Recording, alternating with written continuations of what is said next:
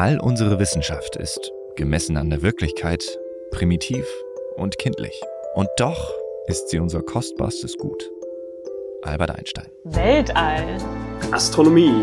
Kunst. Kunst. Kunst. Musik. Wissenschaft.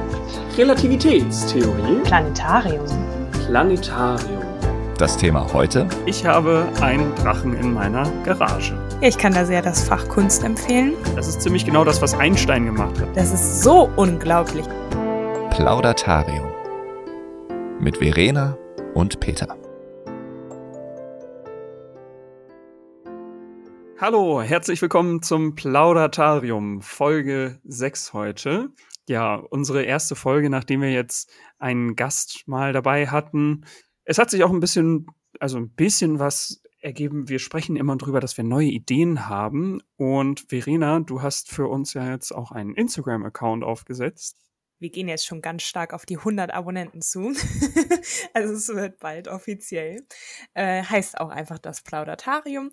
Und die Idee ist so ein bisschen, äh, man kann ja Instagram auch relativ interaktiv gestalten, dass wir euch da die Möglichkeit geben, Fragen zu stellen oder sowieso Ideen und Anregungen und Kritik äh, für Folgen oder über Folgen. Und für die nächste Folge, also die nach dieser Folge jetzt kommt, ist so ein bisschen die Idee, eventuell ein paar Fragen mit einbauen zu lassen. Ja, und da würden jetzt dann wahrscheinlich die nächsten Tagen mal ein paar Fragen auf Instagram auftauchen oder eben Tools, wo ihr dann Fragen stellen könnt. Genau, und falls Instagram so gar nicht euer Ding ist, könnt ihr uns auch gerne eine E-Mail schreiben bei plaudatarium.gmx.de. Und dann würde ich sagen, kommen wir jetzt aber zur Folge heute, worum es heute gehen soll. Oder? Hast du Genau. noch was? Ja. Nö, ich bin fertig. Wir können anfangen. Perfekt. Gut, schön. Gut. Die heutige Folge ist für mich etwas sehr Emotionales, weil ich mich damit schon ja länger auseinandersetze. Im Prinzip, seitdem ich so 17, 18 bin ungefähr, da hat das angefangen, dass ich mich viel damit auseinandergesetzt habe. Und zwar mit Wissenschaft. So, das klingt jetzt erstmal ziemlich plump, weil mit Wissenschaft hat sich ja jeder irgendwie schon mal beschäftigt. Also in der Schule lernt man ja in verschiedenen Fächern Biologie, Chemie, Physik, so, ne, die klassischen Naturwissenschaften. Dann gibt es ja auch ganz viele Geisteswissenschaften. Aber die Wissenschaft als solche wirklich zu verstehen, das hat die Schule mir auf jeden Fall nicht beigebracht. Ja, ich glaube, ich weiß schon, was du meinst. Man hat Wissenschaft immer in so Sachen gegliedert, äh, wie jetzt zum Beispiel wirklich Biologie. Also das ist ja auch das, was ich äh, mache und auch später ja dann machen werde. Aber so dieses Große und Ganze zu begreifen, was eigentlich dieses Prinzip Wissenschaft ist und was da alles hintersteckt und was vielleicht auch die Geschichte ist und wie die Sicht darauf heute ist, hat man nicht wirklich vermittelt bekommen. Genau. So. Genau, man hat ausgerechnet, ähm, wie schnell irgendwie ja, ein Ball aus fünf Metern runterfällt auf die Erde. Man hat ähm, irgendwelche chemischen Reaktionen in Formeln gepackt ähm, und auch Sachen ausprobiert, Experimente gemacht. Aber irgendwie dieses Prinzip dahinter fehlt manchmal, finde ich, auch noch ein bisschen oder Mhm. wird, da- wurde dann nicht so richtig klar. Naja, und für mich war es dann so, als ich so, wie gesagt, so 17, 18 war, als ich so aufs Abi zuging, da ähm, habe ich mich gefragt, woran kann ich mich in dieser Welt festhalten? Also was ist eigentlich das, woran ich glauben kann? Und ich bin jetzt kein besonders religiöser Mensch, noch nie gewesen, ähm, und wollte trotzdem irgendwie was haben, was mir den Eindruck vermittelt, ich habe irgendeine eine Wahrheit, an der ich festhalten kann. Ja, und da bin ich dann auf verschiedene Wissenschaftler, Naturwissenschaftler, größtenteils Astrophysiker gestoßen, ähm, die ein tolles, weites Bild gezeichnet haben davon, warum Wissenschaft super relevant ist und warum das auch was ist, woran man sich in dieser Welt so ein bisschen festhalten kann. Genau, und das ist darum heute eine Folge, die aus meinem Herzen kommt, so ein bisschen. Aber ich weiß, dass du dich auch ein bisschen vorbereitet hast, Verena, und ein bisschen was zur Geschichte von Wissenschaft herausgefunden hast.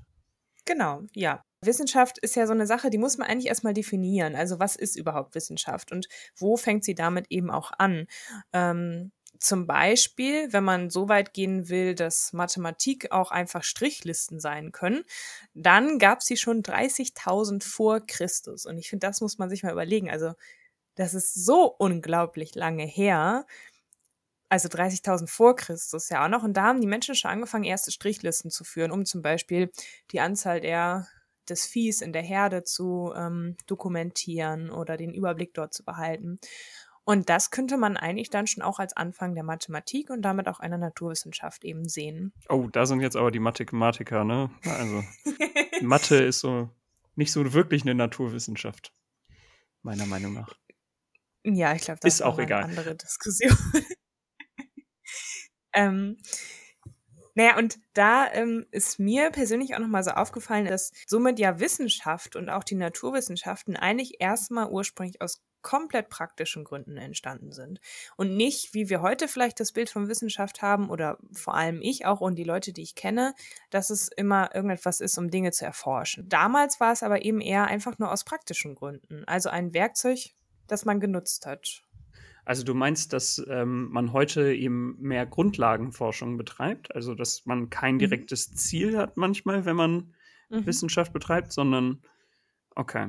Mhm. okay. Genau. Beziehungsweise, dass das Ziel über den praktischen Alltagsnutzen halt oft ja heute hinausgeht. Ich, mhm. ich denke, okay. das kann einerseits daran liegen, weil wir einfach schon super viel wissen, aber andererseits ist es ja auch so ein, ja, das treibt Wissenschaft ja irgendwie auch an und ähm, das legitimiert ja Wissenschaft eben auch, damit neues Wissen erlangt wird. Und ich glaube, dieser Gedanke, der war damals, also 30.000 vor Christus sowieso nicht, aber ähm, auch vielleicht noch ein paar tausend Jahre vor Christus nicht unbedingt der Hauptgedanke. Ähm, genau, aber eines der anderen ältesten Wissenschaften ist natürlich auch die Astronomie. Die wird auch schon super äh, lange betrieben. Und ähm, da habe ich auch gefunden, dass 700 vor Christus schon die Babylonier Mathematik genutzt haben, um Sonnen- und Mondfinsternisse vorherzusagen. Mhm. Und da kommen wir ja jetzt schon wieder in den Bereich, wo das eben über diesen rein praktischen Nutzen auch dann teilweise schon hinausgegangen ist. Und das fand ich total spannend, wo dieser Wandel irgendwie stattgefunden hat, vielleicht von diesem rein praktischen Nutzen von Wissenschaft zum heutigen Verständnis so mhm, ja. von Wissenschaft. Ich, also ich hätte das jetzt gar nicht so krass getrennt, ehrlich gesagt, weil ähm, also erstmal das, was du gesagt hast, ist ja das, was sozusagen ähm, dokumentiert ist. Also mhm. da hat man irgendwo was festgehalten, aber es ist ja schon Wissenschaft, wenn du, also Wissenschaft muss ja nicht immer dokumentieren. Also wenn du rausgehst und dir anguckst, welche Bäume was für Blätter haben oder wenn du rausfindest, welche Früchte man essen kann und welche nicht, welche sozusagen schlecht für den Magen sind, dann ist das ja auch schon Wissenschaft. Das muss ja nicht dokumentieren. Darum würde ich von meinem von meiner Idee her sagen, dass die Menschen schon immer Wissenschaft betrieben haben. In gewissem Sinne. Mhm. Und ja, gut, also ich finde, da muss man aber nochmal unterscheiden zwischen, was nimmt der eigene Körper einfach wahr, um ja auch zu überleben. Also die Menschen haben ja früher oder auch jetzt heute, nimmst du deine Umwelt und deine Natur ja wahr, damit du mit ihr interagieren kannst und somit ja auch leben kannst. So, ne? Sonst würde man ja nur in der Ecke sitzen und gar keine Sinne nutzen. Aber ich finde, Wissenschaft macht es auch zur Wissenschaft, wenn man das eben mit anderen teilen kann, wenn dieses Wissen ja irgendwie dokumentiert wird oder verbreitet wird oder darüber diskutiert wird. Und äh, ich finde, dann kann man auch diesen Begriff Wissenschaft richtig verwenden. Dieser Schritt, dann dieses nur beobachten für mich selbst und beobachten für andere Menschen, das ist dann ja ganz stark auch damals bei den Griechen passiert mit den Philosophen, die dann angefangen haben aufzuschreiben oder darüber eben sich zu unterhalten und zu diskutieren ähm, was ist das überhaupt, was wir hier in der Natur sehen? Also damals wurden auch die ersten, das erste Mal wirklich richtig Arten aufgeschrieben, äh, Tiere bestimmt, Pflanzen in Gruppen zugeordnet. Und ähm, das war ja auch nochmal ein großer Schritt, um die heutige Wissenschaft quasi anzukurbeln, wovon wir heute ja teilweise immer noch Nutzen tragen. So. Mhm. Was ist denn für dich wissenschaftliches Denken? Es geht damit los, dass man sich klar macht, dass es bei der Wissenschaft, bei dem Herausfinden von neuen Sachen über die Welt nicht darum geht, was mich gut fühlen lässt, sondern eine möglichst akkurate Erklärung der Wirklichkeit zu bekommen. Das ist natürlich immer noch meilenweit weg von dem, wie die Wirklichkeit tatsächlich ist, aber wir versuchen mit der Wissenschaft die Wirklichkeit einigermaßen zu erklären, so gut wir können. Mhm. So. Ähm, wir hinterfragen das, wir vertrauen nicht unserer Intuition, wir machen Sachen, die wiederholbar sind, die belegbar sind, wo ich ein Experiment machen kann, was jemand anderes irgendwo anders wiederholen kann und zu gleichen Ergebnissen kommt. Zum Mhm. Beispiel. Ich kann eine Theorie entwickeln und eine Theorie dann ähm, haben, die etwas hervor oder vorhersagt, was in der Zukunft passieren wird, oder ein Phänomen einfach beschreibt, was zu einem Experiment dann passt. So. Oder andersrum, ich kann aus den Theorien, die es schon gibt, gerade wenn die mathematischer Natur sind, kann ich eine neue Theorie entwickeln und damit sagen, ich vermute, dass die Welt so aussieht, aber ich habe da leider noch keinen Beleg für, weil es keine Experimente gibt, die das belegen können. Das ist ziemlich genau das, was Einstein gemacht hat. Ne? Mit seiner Relativitätstheorie hat er gesagt, okay, nach allem, was wir mathematisch über das Universum wissen, müsste das Universum so und so aussehen. Jetzt haben wir aber für konkrete Sachen noch keine Belege, die auch daraus folgen. Zum Beispiel sowas wie schwarze Löcher. Ja, die zu seiner Zeit waren das dann nur Gespenster, mystische Gespenster, die irgendwie aus seiner Theorie hervorgegangen sind. Und es hat Jahrzehnte gedauert, bis man belegen konnte, dass es die tatsächlich gibt. So. Ähm, Mhm. Und das ist irgendwie diese, diese wissenschaftliche Methode und dieses wissenschaftliche Denken für mich. Und das ist, finde ich, ganz schön, weil es im Großen funktioniert, wie zum Beispiel bei der Relativitätstheorie, aber eben auch im Kleinen. Bei ganz kleinen, einfachen Sachen kann man versuchen, mit der wissenschaftlichen Methode umzugehen und Sachen herauszufinden. Ich finde das immer, ich finde das immer total verrückt, dass es funktioniert, weil Wissenschaft gerade so bei mathematischen oder ähm, Dingen, die in die Richtung gehen, basiert ja auch noch auch nur auf ein Konstrukt, was sich der Mensch selbst gebaut hat, um eben Dinge zu erklären. So, weißt du, wenn man ganz einfach nur mal Zahlen nimmt oder so, die hat sich ja der Mensch dann quasi so überlegt oder Variablen und Formeln, um eben bestimmte Dinge zu beschreiben. Mhm. Weißt du, was ich meine? Ich finde das irgendwie, ich, also es widerspricht sich nicht, aber ich weiß nicht, innerlich denke ich da immer so ein bisschen, wie, wie geht das eigentlich? Also man denkt sich jetzt aus, es gibt die Ziffer Null oder so, damit man das und das besser beschreiben kann. Das Besondere in der Mathematik ist ja, dass da immer eine Logik dahinter steht, die ähm, nicht umzuwerfen ist ohne weiteres. Ja. Ähm, aber eben andere Wissenschaften beruhen ja auch ganz viel darauf, was du eben auch äh, gesagt hast, auf wirklich Beobachtungen und dann Herleitungen, Hypothesen und ähm, ja, Belegen, die man dann Mhm. finden kann und die eben wieder anwendbar sind. Was ich auch noch besonders entscheidend finde, warum die Wissenschaft heutzutage eine sehr, sehr hohe Re Relevanz hat, ist, weil die ganze Welt eigentlich auf Wissenschaft basiert. In so vielen Sachen. Unser modernes Leben, wenn wir mal drüber nachdenken, was wir täglich machen, ähm, das funktioniert alles nur wegen der Wissenschaft. Also, dass wir unser Handy benutzen können, anschalten können morgens, ähm, aus dem Bett aufstehen können. Das ganze Essen, was produziert wird, wird ja auch nur mit hochtechnischem Gerät bearbeitet und geerntet. Ja, allein wie wir die ganzen letzten Monate jetzt ja auch gelebt haben in dieser Situation, das war ja auch alles dominiert von wissenschaftlichen Beratern, jetzt in diesem Fall natürlich viel Virologen und ähm, ja, ich glaube, es werden heutzutage einfach gar keine Entscheidung mehr getroffen, ohne den wissenschaftlichen Aspekt davon in Betracht zu sehen. Also jede, Ja. jede Regierung hat ja auch wissenschaftliche Berater und Mm. ähm, so oder so. Naja, also das ist genau so ein Thema, was ich total schwierig finde, weil ich finde, dafür, wie zentral die Rolle der Wissenschaft eigentlich ist in unserer Gesellschaft, ähm, ich meine, jeder benutzt kom- hochkomplexes technisches, wissenschaftlich erforschtes Gerät. Ne? Also Mhm. Computer, Handys, Autos, Strom. Ne? Wir benutzen alle Strom für alles Mögliche. Ähm, und dafür finde ich es eigentlich super wenig, wie das so in den in der Politik immer behandelt wird. Ich habe immer noch das Gefühl, es wird sehr stiefmütterlich behandelt, ehrlich gesagt. Weil Mhm. ähm, Entscheidungen ganz, ganz häufig eben nicht auf wissenschaftlicher Basis gefällt werden, sondern eben auf politischer.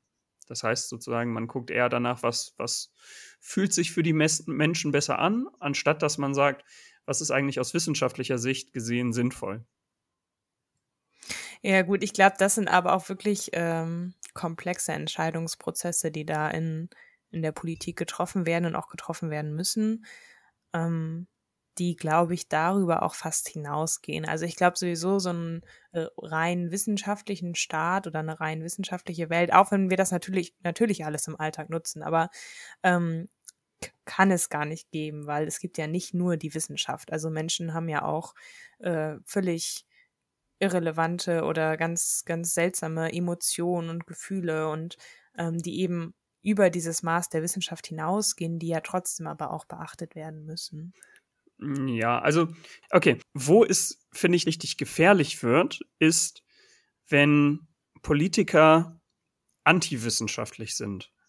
Das heißt, wissenschaftsfeindlich und wissenschaftliche Erkenntnisse einfach ignorieren oder behaupten, das stimmt nicht und dann anfangen, sich ihre eigenen Wahrheiten zu bauen. Das beste Beispiel dafür ist Trump in den USA, ne, der ja auch schon bei Journalisten eigentlich immer Fragen abschmettert und sagt, das stimmt nicht und alles und dann immer selber irgendwas erzählt, was aber auch totaler Quatsch ist. So.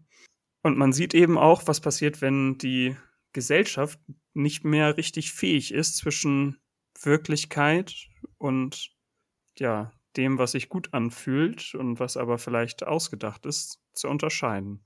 Das mhm. ist ja so ein bisschen das, was da in Amerika passiert. Und ja, ist ja, also nicht nur da, aber da sieht man halt auch immer wieder, man ist eben nur in der Lage, wirklich äh, abzuwägen, ist jetzt das, was der Mensch mir erzählt, richtig oder falsch, weil letztendlich kann keiner von uns ein richtig komplexes wissenschaftliches Experiment aus, das sind jetzt relativ einfache Sachen, aber was jetzt wirklich komplexe Sachen oder Zusammenhänge zeigen soll, selber nachmachen zu Hause. Das kann man das einfach richtig. nicht. Das heißt, man muss eben auf bestimmte Quellen vertrauen mhm. und natürlich immer wieder diese Quellen abwägen mit anderen Quellen, verlässlichen und ähm, sich selber darüber Gedanken machen, selber mal reflektiert darüber nachdenken. Aber um das machen zu können, braucht man einfach schon unglaublich viele Voraussetzungen, die ähm, ganz, ganz viele Menschen auf der Welt ja gar nicht mitbekommen. So, ähm, wenn dir an, es an Bildung fehlt oder einfach mhm. du zwar Bildung hast, aber das nicht so ausleben kannst, wie du es gerne wollen würdest oder das Umfeld nicht stimmt und ähm, ich glaube, da kann man einfach ganz schnell beeinflusst werden. Kein Mensch ist allwissend und kein Mensch ist von Natur aus reflektiert oder was weiß ich. Das sind alles Sachen, die muss man im Laufe deines Lebens lernen. Die kann man auch fair lernen oder die kann man auch erst später lernen. Und ähm, da spielen einfach so viele Sachen mit ein. Und wenn du natürlich eine Gesellschaft hast, die jetzt, ähm, ja, wo da so ein paar Sachen, wo es da an ein paar Sachen fehlen, äh, dann kann das, glaube ich, ganz schnell in so eine Richtung rutschen. Wobei es muss ja nicht mal fehlen. Also es können ja auch Menschen sein, die durchaus äh, wissenschaftlich total interessiert sind, das auch ausleben und was weiß ich, und dann passiert einfach irgendeine Krise oder man persönlich ist von einer Krise betroffen und dann geht das ja auch ganz schnell, dass dann man, dass man dann eben Versprechen von zum Beispiel Trump oder anderen ja äh, Politikern glaubt, wenn es einem dadurch dann besser gehen könnte. Weil ich glaube, sobald es dann um das eigene Wohlergehen geht, ist sowieso jede Wissenschaft vergessen. Ähm, weil dann halt der, ja, der Trieb des eigenen Überlebens und ja, kümmern um die eigene Familie oder so dann die Oberhand. Ja, aber das ist, also ich glaube auch, dass das schwierig ist, aber ich glaube, genau das ist eben das, was Menschen beigebracht bekommen müssen. Mhm. So, dass es eben nichts bringt, ähm, ja, irgendwelchen Leuten zu vertrauen, die einem Sachen versprechen, die sie dann aber nicht halten können, weil es mhm. einfach wissenschaftlich Quatsch ist. Weißt mhm. du? Ich würde mir auch ja. wünschen, dass der Klimawandel nicht existiert. So. Dass das alles gerade was ganz Normales ist und dass ähm, wir in 50 Jahren merken, ach ja, so schlimm war das jetzt alles gar nicht, wir haben da ein bisschen übertrieben mit der ganzen Hysterie und, und so, ähm, würde ich mir wünschen, aber es ist halt leider nicht das, was die Wissenschaft uns zeigt. Und ja. Ja, aber ich glaube, also das wäre natürlich schön, wenn jeder Mensch ein reflektiertes wissenschaftliches Verständnis aufbauen könnte oder auch die Möglichkeit hätte, das zu lernen. Aber ähm, ich glaube nicht, dass das möglich ist. Ich glaube, das geht über die, äh, ja, über die Menschheit quasi hinaus, weil ja, also der Mensch denkt, neigt ja sowieso dazu, immer zu denken, er, er ähm, ist äh, der Größte und der Tollste und der Beste und weiß alles. Und ähm, ich glaube, das stimmt einfach nicht. Also wir sind gerade, wenn du das im Universum oder so siehst, auch in Bezug nochmal auf Astronomie, ähm, ja, halt so ein kleiner Haufen in unserer eigenen Blase, die sich irgendwie versucht, mit eben Wissenschaft oder so die Welt zu erklären, dass äh, da auf jeden Fall auch der Menschheit Grenzen gesetzt sind.